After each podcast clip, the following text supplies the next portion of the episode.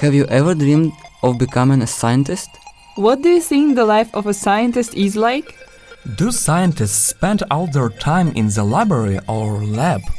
If you want to know the answers, you can listen to our program Knowledgeable Youth. Knowledgeable Youth Science Communication in Times of War. Good afternoon, dear listeners of Radio Orange. Welcome back to another episode of Knowledgeable Youth, part of a series from the Youth Project founded by the City of Vienna and in collaboration with the digital cultural magazine Eurozine, the Research Institute RECET, and the free radio station Radio Orange. Together, we aim to provide Vienna based teenagers from socioeconomically disadvantaged backgrounds with exposure to scientific production and research through this project.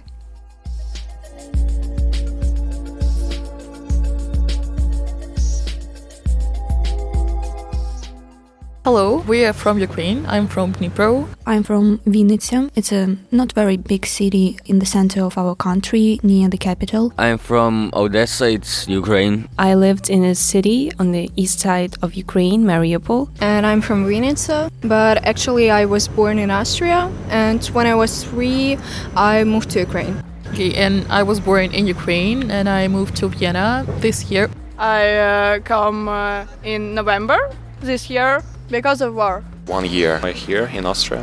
I'm in Austria only around six months because before I lived in Germany uh, for one and a half year. First of all, I was living in Italy and uh, with my relatives and then uh, we decided to move to Austria because uh, here uh, we have more opportunities to live.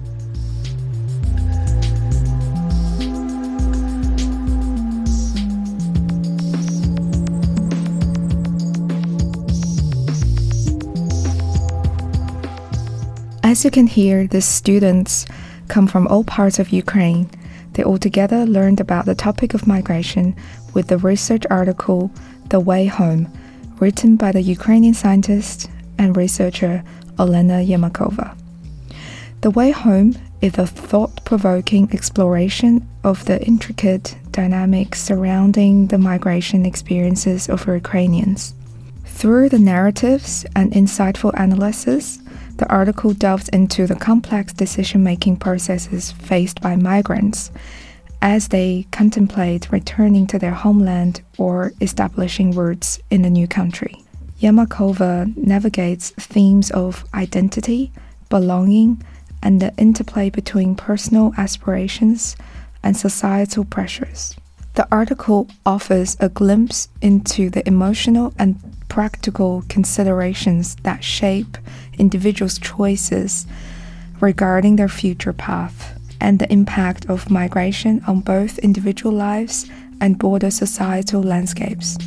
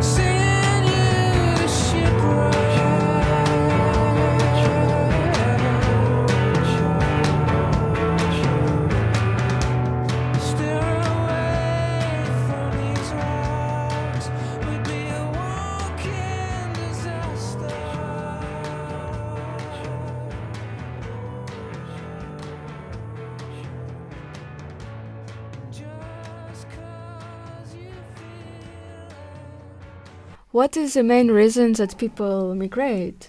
Well, from my experience and judging from the article from the scientist we've read, I could name a couple of them, a couple of examples maybe. So the first one, it's actually relatable to me and to uh, millions of people who migrated from Ukraine. It's actually war.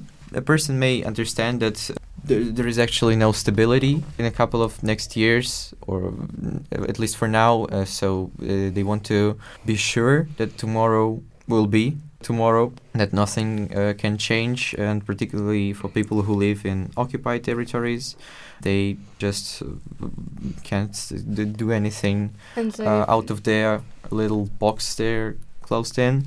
So people just flee or go as refugees to other countries to, yeah, well, just to save their lives, to improve them. So you are never prepared to become, for example, forced migrant because you can never control what is going to happen. So maybe a volcano will explode or something else or war will begin. So yeah, but there is also people who want to migrate, so they like do it but because they want. They want, for example, to study or to have better life or just another climate or another people. What do you think is hard for teens in terms of migration? I think for teens is like pretty can be hard because they already had childhood in one country and when you're a child like you're is it easier for you to adapt so when you're a teen especially like the older you are the harder it is so for example there is some problem with school with age and also understanding customs of the country and the language. So you need to learn new language. Did you yourself face any problems when moving from Ukraine to Europe? I migrated because of the war, so it was really unexpected for us. It was just yeah, we we had to do this because we couldn't stay in our in Ukraine. So it was very unexpected. I wasn't ready for this, but still, we moved to Austria. I was really scared at first. I didn't know what's gonna be next. I didn't know if we are gonna come back or we're gonna stay there. So, yeah, it was like this. The only thing that was really bothering me that was the language barrier, but the schools uh, really have solution for that my school did. I felt sad, but here are a lot of uh, friends from my school who support me and I really love them. Yeah, but I don't feel really homesick because I like Europe more. My greatest challenge was maybe with documents to to solve all problems, to make my Ausweis. Uh, there is one really big problem for me. So with schools. So you basically usually all Ukrainians now are doing to schools because they should go to Austrian school. And in, in Austrian system, people who are in Ukrainian high school, they are down to one, two grades. And for many of people, it's like pretty disaster because they lose years. And also, many people don't know if they will stay in Austria. So, for many people, it doesn't even make sense to finish Austrian school. I guess most people would find the solution for them uh, in this situation because some of the refugees don't actually have any place to come back at, at the first place. So, they really have to continue studying one or two grades behind and finish school in 18 and uh, 19 years. Yeah, because they don't don't really have another choice. Okay, when I came to Austria, I was like a bit uh, a consciousness.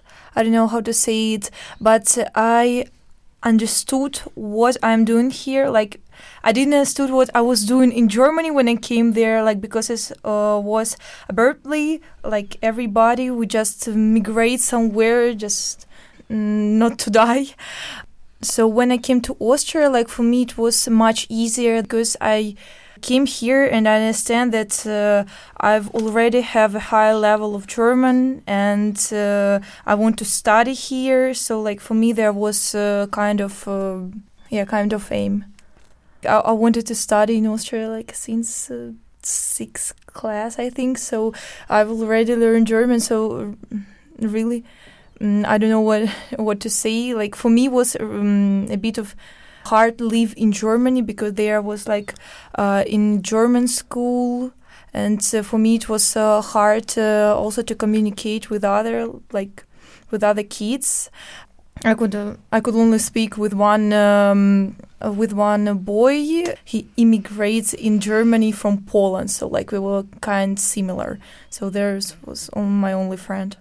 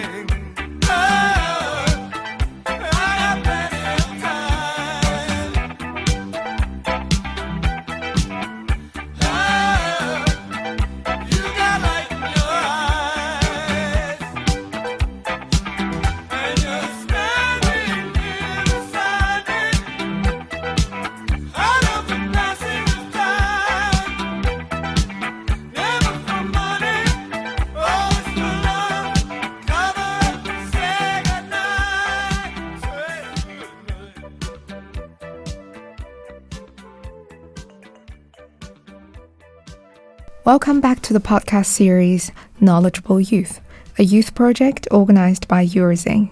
The dilemma of returning or remaining, as mentioned in Olena Yermakova's article, is definitely a question on this teenager's mind.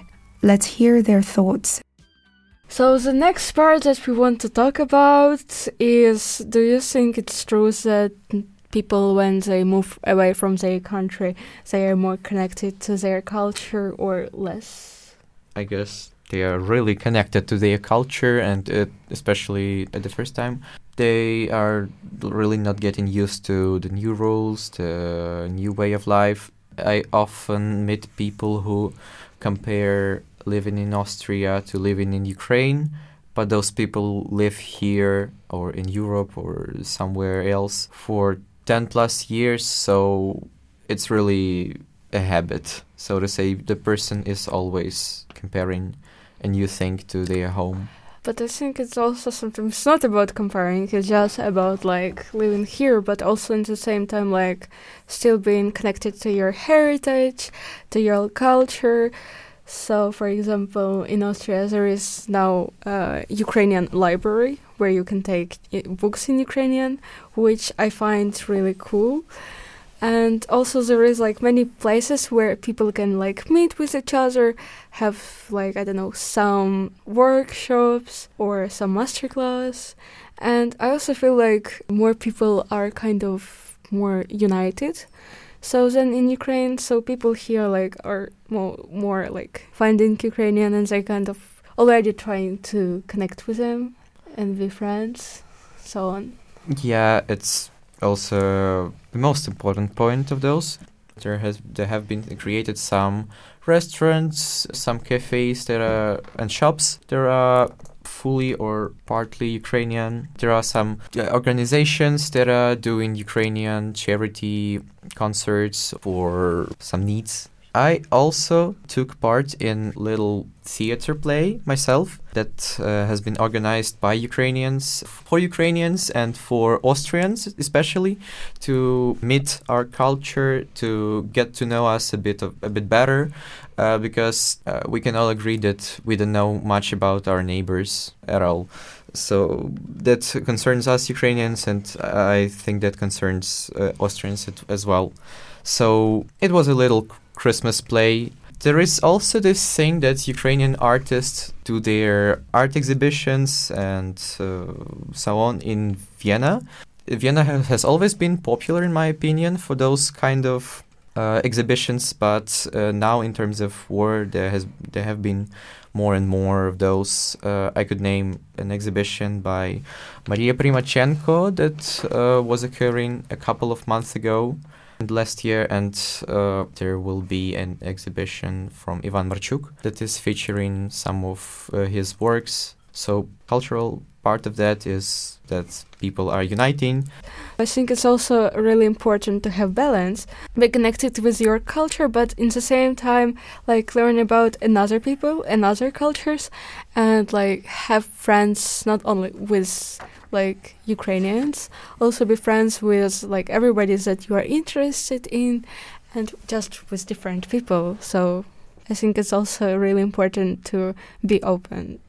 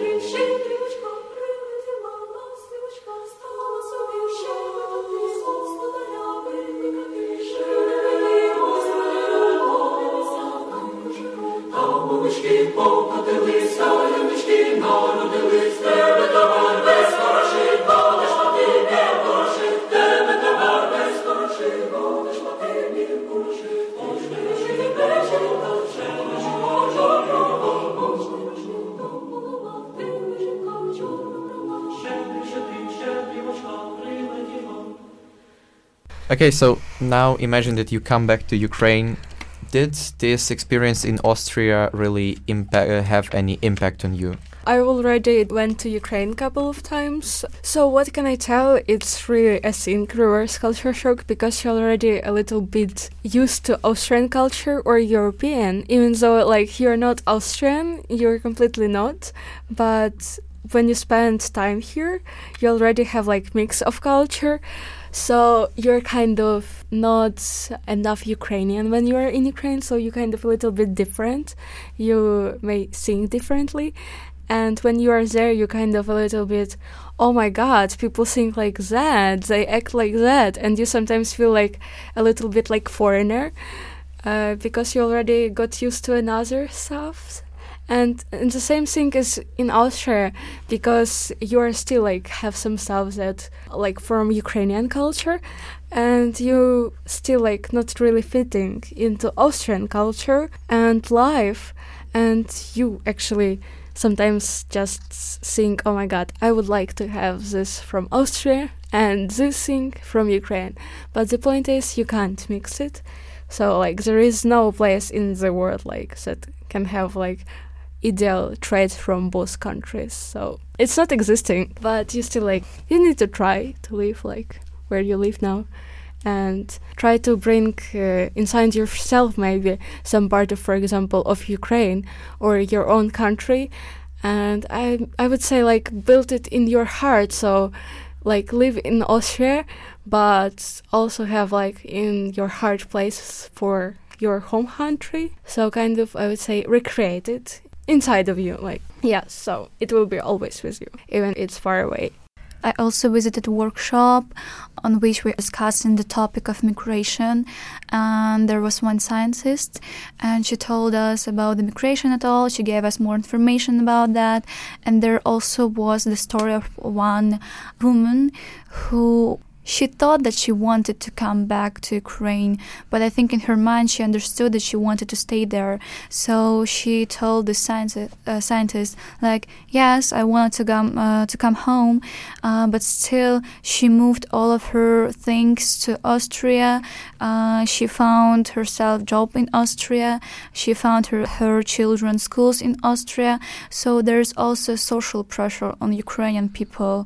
So even where you're not in a country itself, you still have this pressure on yourself because yeah just people they are different everywhere. Even in ukraine people have different minds and different opinions but maybe you should to think in a way that most people think. So yeah there's also social pressure on ukrainian people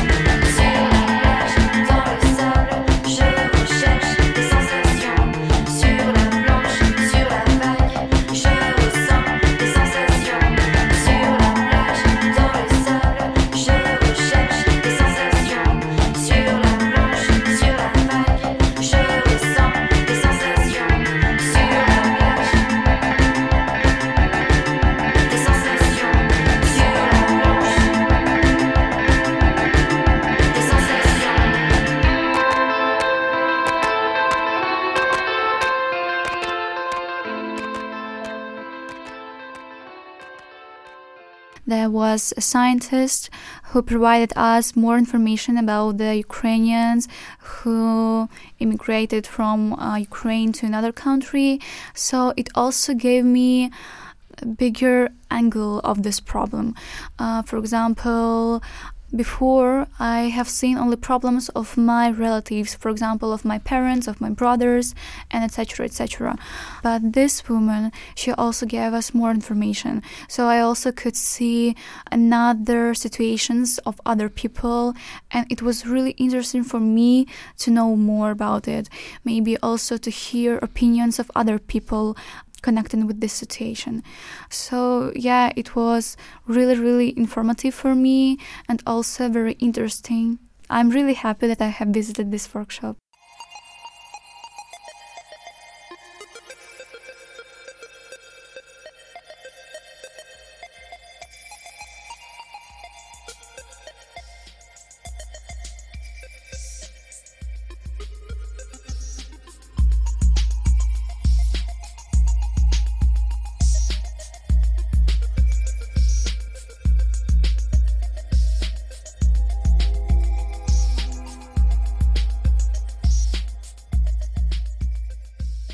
In our next episode, these Ukrainian students will discuss their experiences with further education. Due to differences in school systems compared to Austrian education, they often enter university earlier than Austrian students. They will explore the topic of higher education with Polish scientist and researcher Agata Zysiak, drawing insights from her article about the experiences of first generation students under state socialism in Poland and the barriers they faced when trying to enter university. This will lead the students to share their own thoughts about entering university and the difficulties and challenges they might encounter in Vienna. Tune in to our next episode at the same time, 4:30 p.m. on Thursday next week.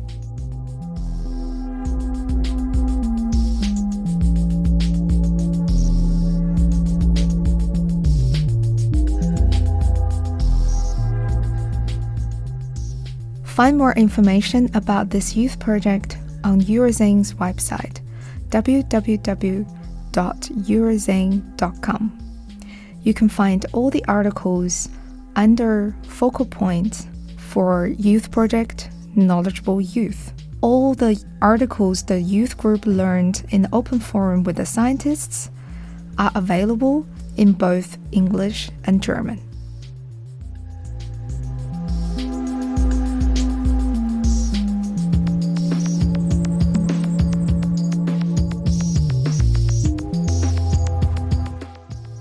You for listening and your interest. Have a nice day.